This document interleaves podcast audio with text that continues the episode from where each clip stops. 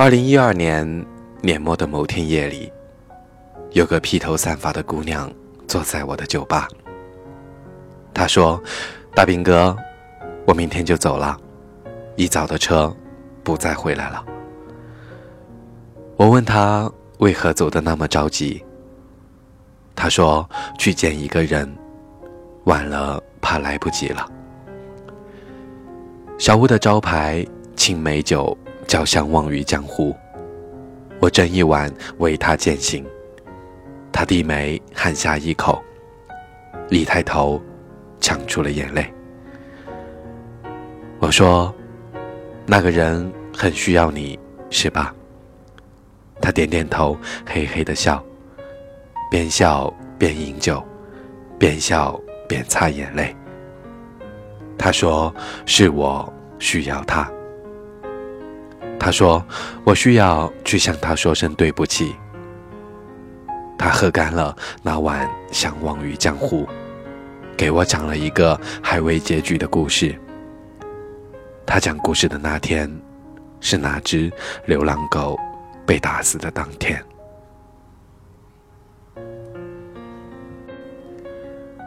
他是普通人家的孩子，大学上的是二本。在自己家乡的小城市里走读，他没什么特殊的爱好，也没什么同学之外的朋友，按部就班的吃饭、逛街、念书，按部就班的在小城市长大。唯一和别人不同的是，他家里只有父亲和哥哥。他是旁人眼里的路人甲，却是自己家中的公主。父亲和哥哥疼他，疼的方式各不相同。父亲每天骑电动车接他放学，按时按点，雷打不动。有时路过菜市场，停下车给他买一块炸鸡排，他坐在电动车后座啃得津津有味。他说：“爸爸，你吃不吃？”父亲回头瞥一眼，说：“你啃得那么干净，我吃什么吃啊？”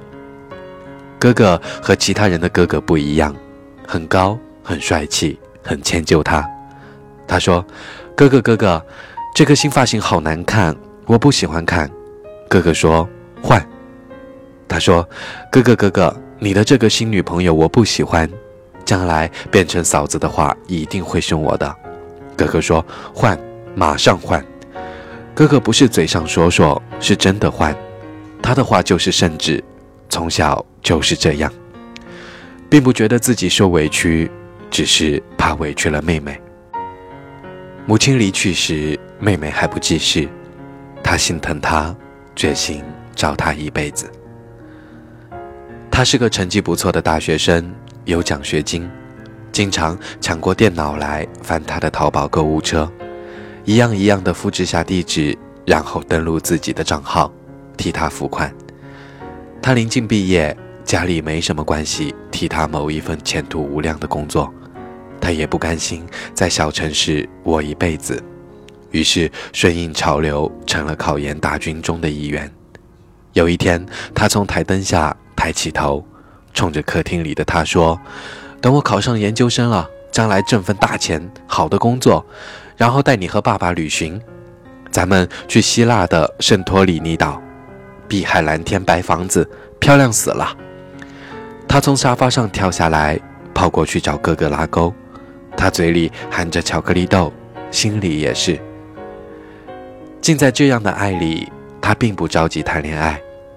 这个时代流行明艳，不青睐清秀，旁人眼里的他太普通了。主动追他的人不多，三拖两拖，拖到大学毕业还留着初吻，他却并不怎么在乎。他还不想那么快就长大。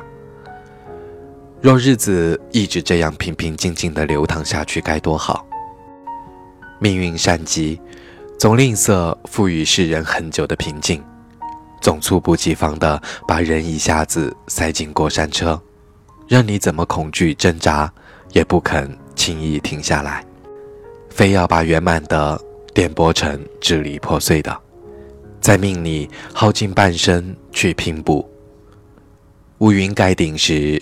他刚刚大学毕业，父亲用尽一切关系帮他找到一份还算体面的文职工作，哥哥却忽然崩溃了，重度抑郁症。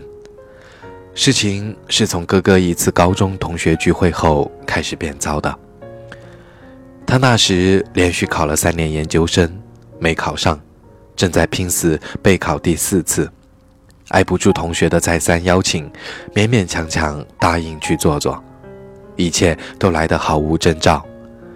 哥哥赴宴前，他嚷着让他打包点好吃的东西带回来。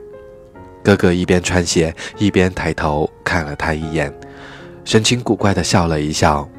他系鞋带，埋着头，轻声说：“小妹，今天是别人请客，不是我买单。”他开玩笑说：“不管不管，偏要吃。反正你那些同学不是白领就是富二代，不吃白不吃。”父亲走了过来，递给哥哥五十元钱，让他打车去赴宴。哥哥没有接，他说：“爸爸，我骑你的电动车去就好。”谁也不知道那天的聚会上发生了些什么。半夜时，哥哥空手回到家，没给他打包饭盒。他如往常一样安安静静走进自己的小房间。第二天，他推开哥哥的房门，满地的血牌，满坑满谷的碎纸片、教材、书，以及他和哥哥。一张一张贴在墙上的圣托里尼的照片。他盘腿坐在纸片堆里，一嘴燎泡，满眼血丝。他吓坏了，傻在门口，不敢去抱住他，手指扣在门框上，新做的指甲脆响一声，断成两片。哥哥不说话，眼睛也不看人，从那一天起，再也没正视过他的眼睛。从小他就被教育要努力，要上进，要告知只有出人头地、有名有利才叫有前途，被告知机会均等、天道酬勤，却没人告诉他压根就不存在平等的起跑线，也没人告诉他不论行武还是读书，这个世界对于他这种普通人家的子弟而言，晋升的途径有多狭窄，机遇有多稀缺。学校教育了他很多，却从没教育他面对那些不公平的资源配置时该如何去调整心态。学校只教他一种办法：好好读书。他接触社会前，接受的社会教育本就少得可怜，没人教他如何去消解那些巨大的烦恼、执着。他们不在乎你是否会心理崩塌。只教育你两点：你还不够努力，你干嘛不认命？成千上万普通人家的孩子，没资本，没机遇，拼不了爹，出不了国，他们早已认了命，千军万马的挤去考研的独木桥，努力了，考不上，怎么办？随便找个工作再认命一次吗？一辈子就这么一次接一次的认命吗？你教我们努力奋斗去成功，为何对成功的定义却是如此之窄？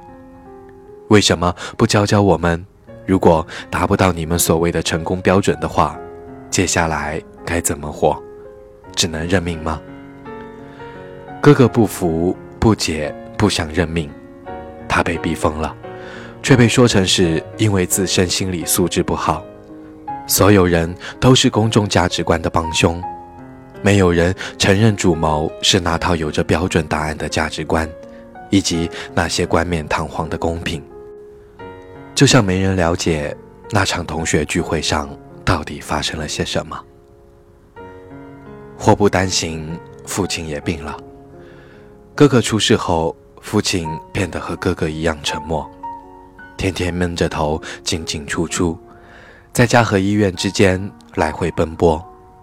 中年男人的伤心难有出口，只能窝在心头，任他郁结成痒。人过中年，腰病就是大病，医生不说，爸爸不讲，他猜也猜得出是绝症。好好的一个家，就这么完了。他自此出门不敢关灯，害怕晚上回来推开门时那一刹那的清冷漆黑。他开始早出晚归，只因受不了邻居们悲悯的劝慰。很多时候，那份悲鸣里更多的是一种带着俯视的庆幸。没人给他买鸡排，也没人给他在淘宝上付款了。他必须每天拎着保温盒，掐着公余的那点儿时间，在两个医院间来回奔跑。骑的是父亲的那辆电动车，头发慢慢枯黄，人也迅速憔悴了下来，眉头锁久了，细白的额头上渐渐有了一个淡淡的川字。没人再说他清秀。哥哥的情况越来越糟糕，认知功能不断的下降，自残的倾向越来越明显。一个阶段的电抽蓄治疗后，医生并未给出乐观的答复，反而说哥哥已经有了精神分裂的征兆。一天在照顾哥哥时，他忽然精神失控，把热粥泼了半窗。他推了他一把，他反推回来，手掌。奶在他脸上，致使他后脑勺磕在门角上，鼓起杏子大小的包。从小到大，这是他第一次推他。他捂着脑袋跑到街上，街边花园里有小情侣在打波，他路过他们，不敢羡慕，不敢回头，眼前是大太阳底下自己孤零零的影子。他未曾谈过恋爱。不知道上哪儿才能找到一个肩膀靠一靠。他给父亲打电话，怯怯地问：“爸爸，你到底什么时候才能好起来？”父亲在电话那头久久的沉默。他哭着问：“爸爸，你到底什么时候才能好起来？”事情好像永远不会再好起来了。化疗失败，父亲一天比一天羸弱，再也下不了病床。饭盒里的饭菜一天比一天剩得多。末了，不需要他再送饭了，用的鼻饲管。他一天比一天心慌，枕巾经常从半夜湿到天亮。每天清晨都用被子蒙住脑袋。不敢看窗外的天光，心里默念着：“再晚一分钟起床吧，再晚一分钟起床吧。”沉住坏空，生死之事该来的该走的，挡也挡不住，留也留不住。回光返照之际，父亲喊他到床头，嗫嚅半响，对他说：“你哥哥。”就随他去吧，不要让他拖累了你。他低下头，不知道该如何接话。父亲盯着他，半晌无语。终于，他轻轻叹了口气，轻声说：“是哦，你是个女孩子。”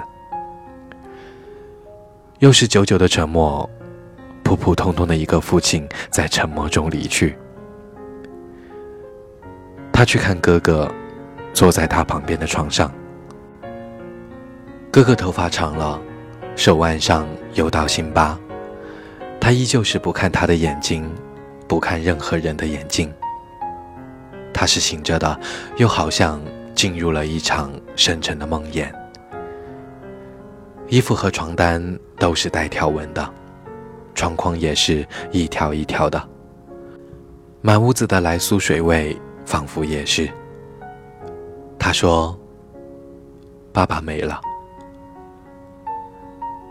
晨晨的眼泪噼里啪啦往下掉。他浑身轻得找不到重心，却不敢靠向他的肩头。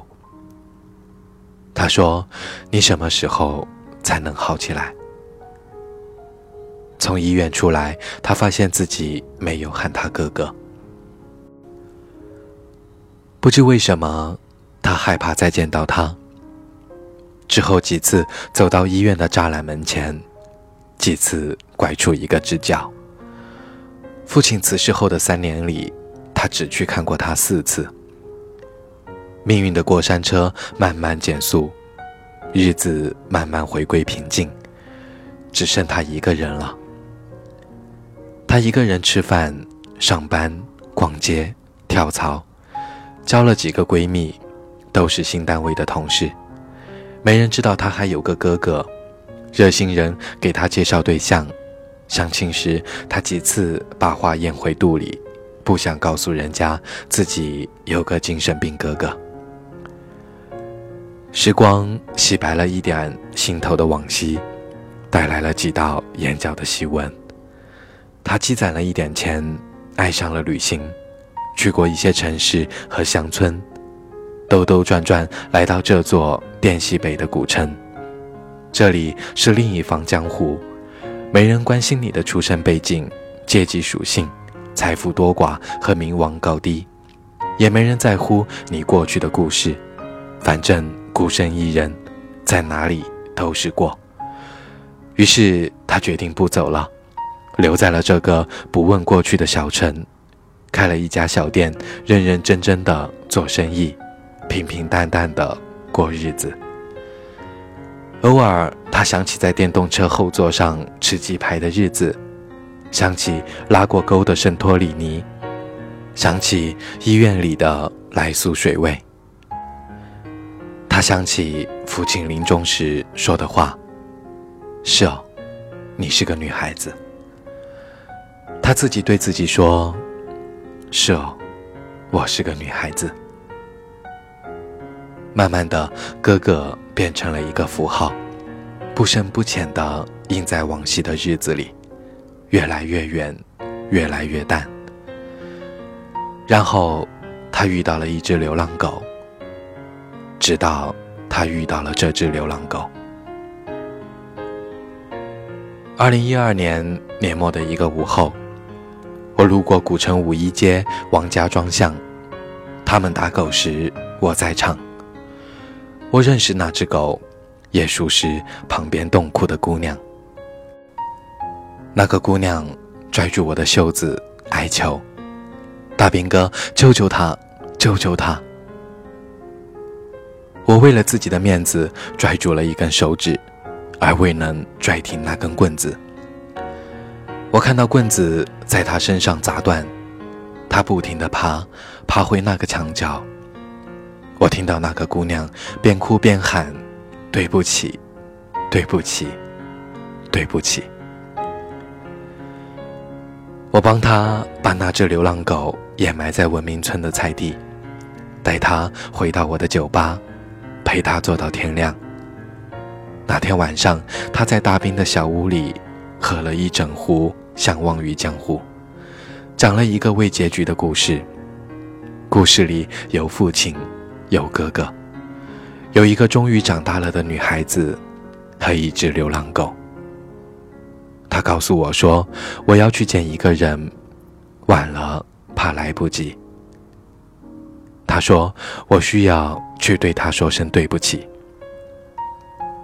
天亮了，我帮他拖着行李去客运站买票，目送他上车离去。我没再遇见过他，他留下的这个故事，我一直在等待结局。时隔一年半，二零一四年春末，我看到了一条微博。微博图片上，一个清秀的姑娘站在一个白色的世界里，她左手搂着一幅黑框照片，右手挽着一个男子的胳膊。这是一家人的合影，妹妹、哥哥、天上的父亲。结束了，结束了，难过的日子都远去吧。大家依偎在一起，每个人都是微笑着的。好起来了，都好起来了。抱歉，故事的结局不是这样的。二零一四年四月十九日，江南小雨。我点开了一条没有文字、只有图片的微博。图片上，他平静地注视着镜头。左手搂着一幅黑框相片，右手是另一幅黑框相片，碧海蓝天白房子，微博发自圣托里尼。不管是欠别人，还是欠自己，你曾欠下过多少个对不起？世间无情，他才不在乎你是否还是一个孩子。你只要稍一耽搁，稍一犹豫，他立马帮你决定故事的结局。他会把你欠下的对不起变成还不起，又会把很多对不起变成来不及。我不确定他最后是否跑赢了时间，那句对不起是否来得及？